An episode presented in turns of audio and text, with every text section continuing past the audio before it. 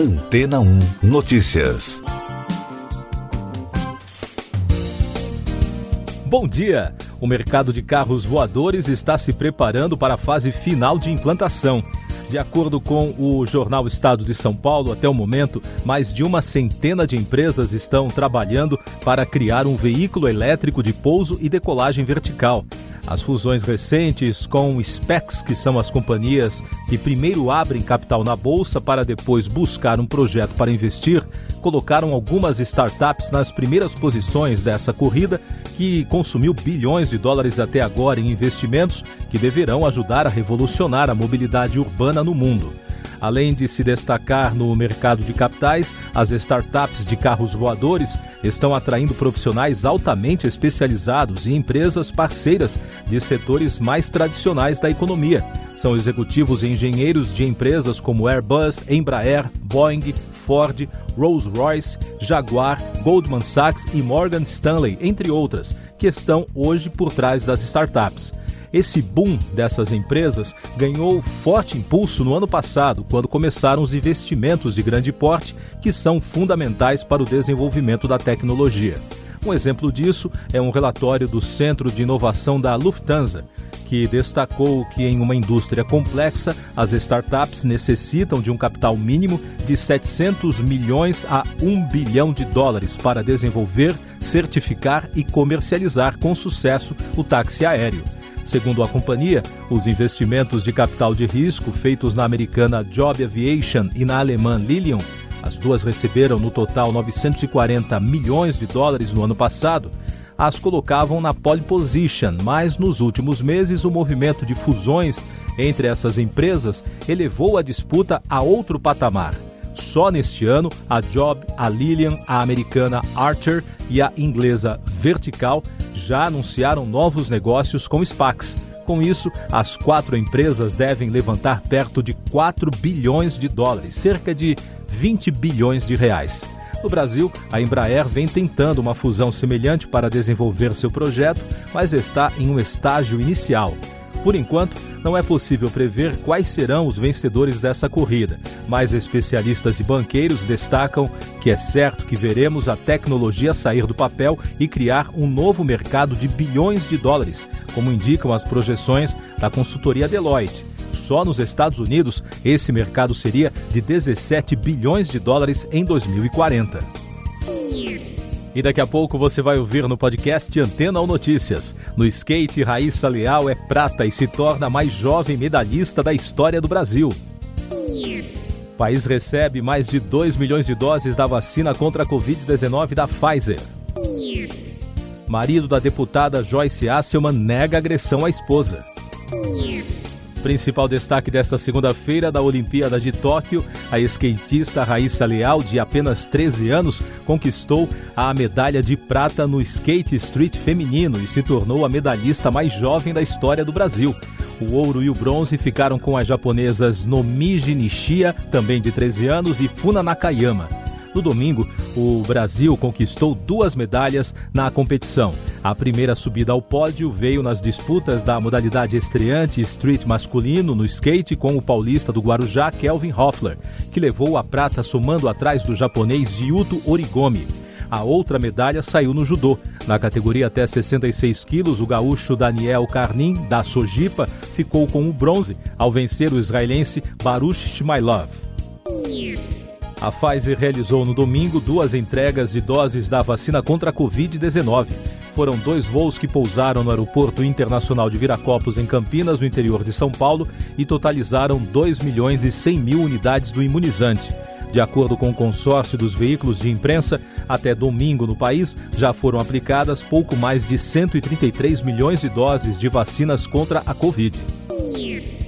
O médico Daniel França, marido da deputada federal Joyce Asselman, do PSL de São Paulo, se pronunciou durante coletiva de imprensa sobre as suspeitas de que ele teria agredido a esposa. Ele afirmou que está colaborando com as investigações da Polícia Legislativa. A deputada afirma que acordou no chão do apartamento funcional em Brasília e não lembra do que ocorreu. O caso aconteceu no domingo, dia 18. O casal afirmou que só registrou a ocorrência na quinta, dia 22, quando foram aparecendo vários hematomas no corpo da parlamentar. Essas e outras notícias você ouve aqui na Antena 1.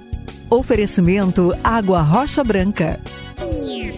Eu sou João Carlos Santana e você está ouvindo o podcast Antena ou Notícias, trazendo agora os destaques internacionais. Cerca de 160 mil pessoas saíram às ruas no fim de semana na França contra as medidas anunciadas pelo governo para conter o avanço da variante Delta do coronavírus. Os protestos dos coletes amarelos começaram na Praça da Bastilha e foram marcados por incidentes entre manifestantes e policiais.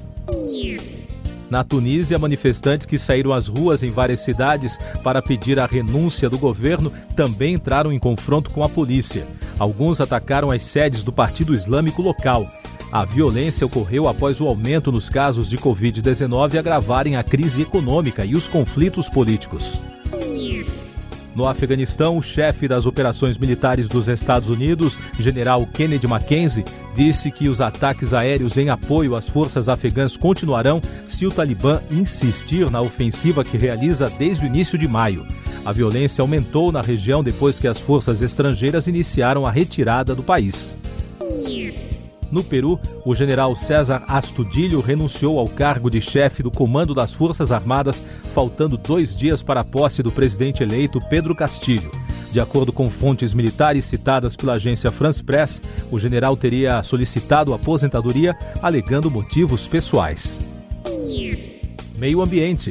Teve início no domingo no Reino Unido uma reunião de dois dias dos ministros do Clima e Meio Ambiente de 51 países.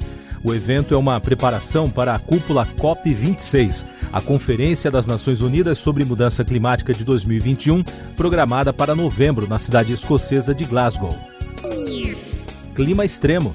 A Itália pediu ajuda a Estados-membros da União Europeia no combate a incêndios que atingiram a ilha da Sardenha, obrigando a retirada de centenas de pessoas. O fogo devastou a província de Oristano, queimando milhares de hectares de terra, matando animais e danificando propriedades. Uma forte chuva interrompeu a operação do metrô de Londres no domingo. Depois de uma semana de calor, a tempestade deixou vias alagadas e a Pudding Mill Lane inundada. Outras sete estações foram fechadas. Nas ruas da capital inglesa, vários carros foram arrastados pela força das águas. Mais destaques do Noticiário Nacional no podcast Antena 1 Notícias, começando com os números da pandemia. O país registrou no domingo 499 mortes por Covid e soma agora 549.999 óbitos desde o início da crise. Os números mostram a menor média móvel de mortes nos últimos sete dias desde 23 de fevereiro. Em casos confirmados, o país contabilizou mais de 19 milhões e 600 mil desde o início da pandemia, com mais de 18 mil diagnósticos em 24 horas. E o balanço da vacinação contra a doença aponta que a população que está totalmente imunizada contra a Covid está em 17,73%. São mais de 37 milhões e meio de pessoas que já tomaram as duas doses ou a dose única de vacinas. A Polícia Federal liberou pouco mais de 76.300 novas armas de fogo para civis no primeiro trimestre deste ano, o que representa crescimento de 67% em comparação com os primeiros meses do ano passado. É a maior taxa em 13 anos. Os estados que lideram as licenças são São Paulo, Minas Gerais, Rio Grande do Sul, Santa Catarina, Rondônia, Mato Grosso e Acre. Um homem foi preso em São Paulo acusado de pertencer a um grupo que ateou fogo no sábado no monumento do bandeirante Borba Gato. O ato foi um protesto contra as homenagens aos sertanistas do período colonial brasileiro ligados à caça e à escravização de índios e negros. Na Câmara dos Vereadores da capital paulista, na Assembleia Legislativa do Estado e na Câmara dos Deputados em Brasília, várias propostas polêmicas sobre o tema aguardam votação. Os projetos tentam estabelecer uma política pública de controle ao racismo por meio do papel de personagens históricos na prática escravagista. Cinema. O novo filme do diretor M. Night Shyamalan Tempo liderou as bilheterias americanas e canadenses com a arrecadação de 16 milhões e meio de dólares no primeiro fim de semana nos cinemas.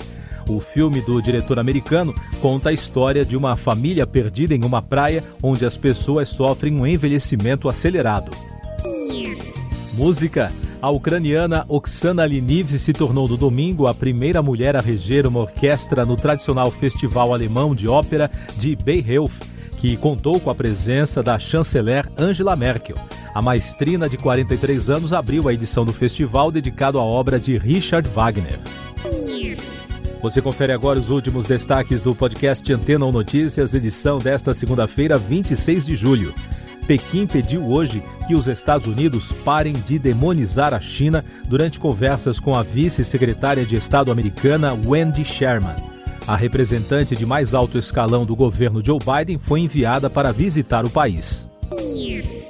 A Tunísia amanheceu em uma grave crise política depois que o presidente Kais Saied decidiu suspender a atividade parlamentar e atribuir-se plenos poderes, o que levou o partido Enada a denunciar um golpe de Estado. Isso porque a democracia tunisiana funciona com um sistema parlamentar misto, no qual o chefe de Estado tem prerrogativas nas áreas diplomática e de segurança. Siga nossos podcasts em antena1.com.br.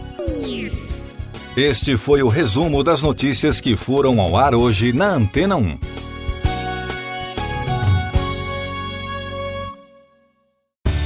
Depois de tanto conteúdo legal, que tal se hidratar com água rocha branca? O consumo regular de água durante o dia traz benefícios para a saúde, como, por exemplo, manter a pele bonita e hidratada. Rocha Branca, da fonte direto para sua casa.